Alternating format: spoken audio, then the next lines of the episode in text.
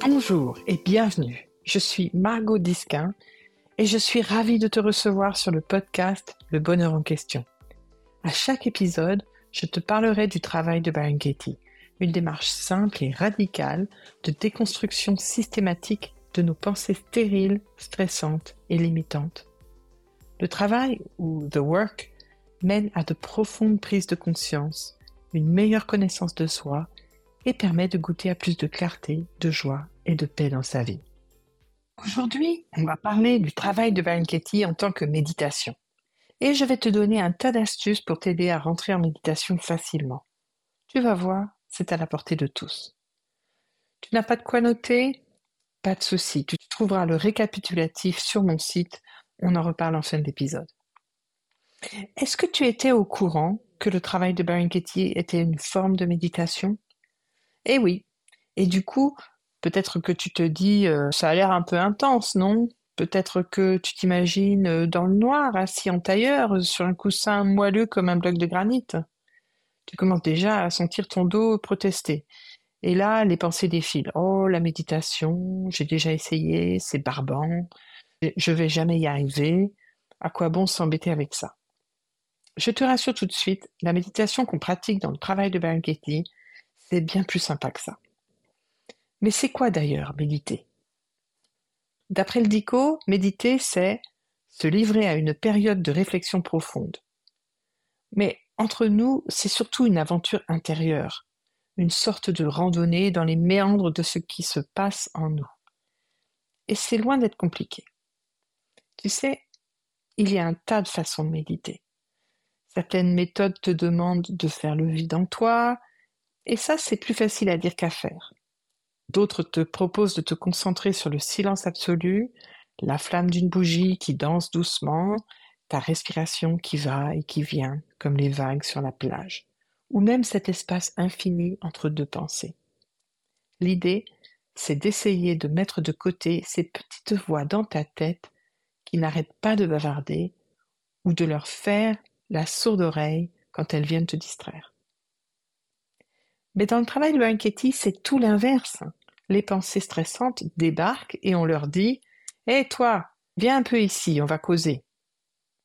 Au lieu de les chasser ou de les ignorer, on les accueille à bras ouverts, on les recueille et on les passe au crible.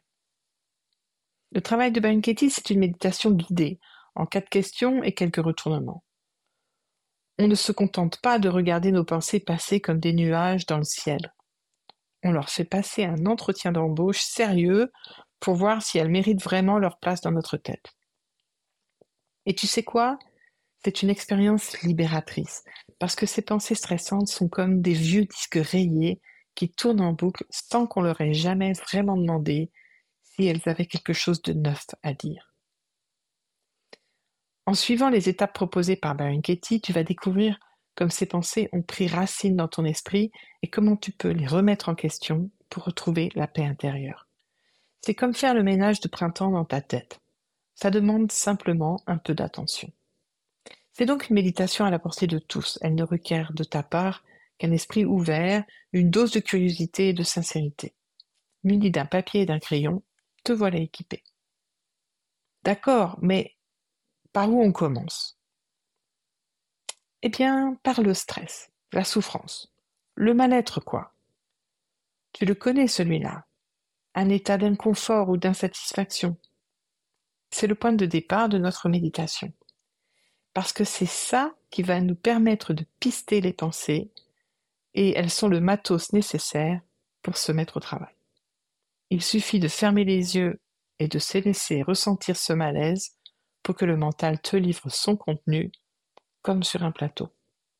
Tu veux des exemples? Mettons que tu vois une araignée dans ton placard à chaussures et tu sursautes de peur. La pensée est sans doute du genre Elle va me faire du mal, elle va me piquer. Un autre exemple. Ta meilleure amie oublie de te souhaiter ton anniversaire. Tu sens monter la tristesse.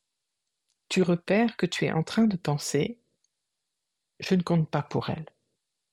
Tu vois, c'est pas midi à 14 heures. Et pourtant, c'est de la méditation, une exploration consciente de ton monde intérieur. Je te donne encore un exemple. Admettons qu'arrive à mes oreilles que quelqu'un que je n'apprécie pas sera présent à une soirée à laquelle j'avais l'intention de me rendre. Je ressens immédiatement de la contrariété. Je me renfrogne. Si je prête attention à ce qui se passe en moi, c'est-à-dire que j'entre en méditation, je pourrais identifier les pensées qui accompagnent cet état, comme par exemple cette personne va me gâcher la soirée. Je ne veux pas la voir. C'est une profiteuse et une opportuniste. Elle parle trop. Là, la récolte est bonne. Eh bien voilà, j'ai déjà débuté le travail. Pas plus compliqué que ça. Une fois repérées, les pensées qui papillonnent dans notre esprit, on les chope et on les met par écrit avant qu'elles ne s'envolent. Ah ah Je te tiens, toi, coquine. Tu ne vas pas t'échapper comme ça.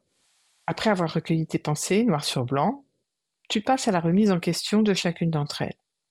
Il s'agit d'une méditation organisée et guidée par les questions et les retournements du travail. En fait, on mène une enquête intérieure. On appelle ça une investigation, mon cher Watson. Donc, on va les prendre une par une et les passer à la moulinette des quatre questions du travail. Ça demande de vraiment se poser, trouver un espace de calme en soi, comme de faire un petit pas de recul à l'intérieur pour se caler comme dans le fauteuil d'un spectateur de cinéma. C'est un peu comme de dire à ton mental ordinaire, celui qui bavarde, cogite, compare, juge, critique et qui s'agite dans ta tête constamment, c'est pas ton tour, tu as eu le champ libre tout ce temps avec tes histoires. Maintenant, je change de chaîne. Je vais écouter une autre voix en moi et je vais étudier en particulier ce que tu me racontes. Cette autre voix en moi, appelons-la la sagesse, même si ça sonne un tantinet pompeux. C'est cette voix claire et bienveillante, qui jamais ne s'impose, mais qui attend patiemment qu'on lui donne droit au chapitre, à savoir quand on se met dans un état méditatif. Et si tu te dis, ouais, euh, moi, la sagesse, euh, j'en ai pas beaucoup dans mon placard, je suis censé entendre des voix en moi? Ou c'est pas signe de déséquilibre mental, ça? Voici ce qu'en dit Baron La sagesse est également répartie entre tous.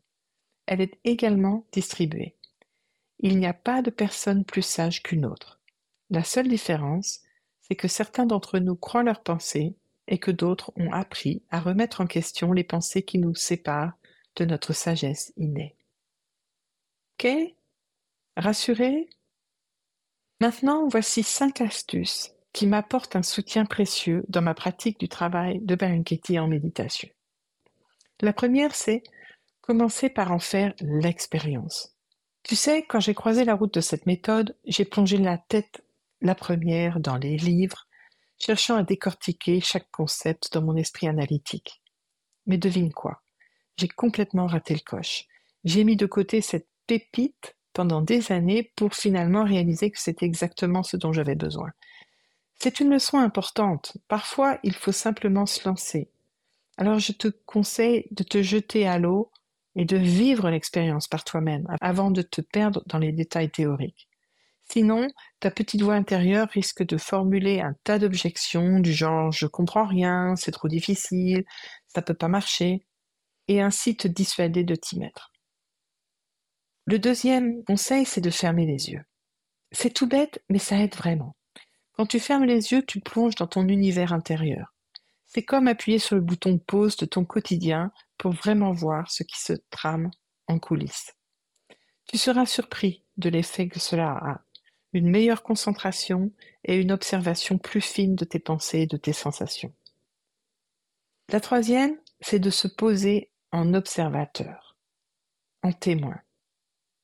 Imagine-toi comme un scientifique observant une expérience sans interférer. L'œil intérieur dont on parle dans le bouddhisme, c'est cette capacité à regarder nos pensées et émotions avec curiosité et sans jugement. C'est un peu comme regarder les nuages passer dans le ciel sans essayer de les pousser ou de les retenir. La quatrième astuce, c'est de recueillir les pensées sans les censurer. Laisse défiler le générique de tes pensées sans chercher à couper les scènes qui te déplaisent. Note-les comme elles viennent, sans filtre. C'est un peu comme si tu étais au cinéma. Tu n'es pas le réalisateur qui coupe au montage. Tu es le spectateur qui assiste à la première. Une autre astuce, c'est d'utiliser un soutien à la méditation. Trouve-toi un carnet, une appli ou même le dos d'une enveloppe, quelque chose pour noter ce qui te traverse l'esprit. Sans ça, crois-moi, ta tête va partir dans tous les sens et tu vas perdre le fil de ta méditation avant que tu n'aies le temps de t'en rendre compte. Et voilà, avec ces cinq astuces en poche, tu es prêt à explorer le travail de Byron en méditation avec confiance et curiosité. Tu sais, ce qui est vraiment génial dans cette méditation, c'est qu'elle se plie à tes envies et à ton style de vie. Que tu préfères la solitude apaisante de ton petit cocon, crayon à la main, l'énergie dynamisante d'un duo complice ou la chaleur réconfortante d'un groupe, cette pratique s'adapte à toi. Quelle que soit ta préférence, si tu la pratiques régulièrement, elle va s'imprimer sur ton disque dur mental. C'est un peu comme d'apprendre à conduire. Au début, tu tâtonnes et tu dois être attentif. Et puis, ça devient un réflexe. Tu commenceras à observer tes pensées comme des petites bulles qui montent à la surface de ton esprit sans pour autant les prendre pour argent comptant. Tu développeras ton esprit critique face à elles, reconnaissant qu'une pensée n'est pas forcément la vérité absolue juste parce qu'elle a décidé de squatter ton cerveau. Donc si tu as soif d'aventure intérieure et de découverte de soi. J'ai exactement ce qu'il te faut. Inscris-toi dès maintenant à mon cours en vidéo entièrement gratuit intitulé La boussole. Ce mini-cours contient le B.A.B.A. du travail de Baron Katie. C'est ta chance de découvrir ou redécouvrir l'art de l'investigation personnelle. Pour y accéder, c'est simple comme bonjour, clique sur le lien dans les notes de cet épisode ou fais un saut sur mon site lebonheurenquestion.fr. Tu le trouveras en un clin d'œil, juste là, au cœur de la page d'accueil. Et tu trouveras un récapitulatif de cet épisode dans le menu podcast de mon site. Tu t'inscris une seule et unique fois et tu as accès à tous les bonus de tous les épisodes. À la semaine prochaine!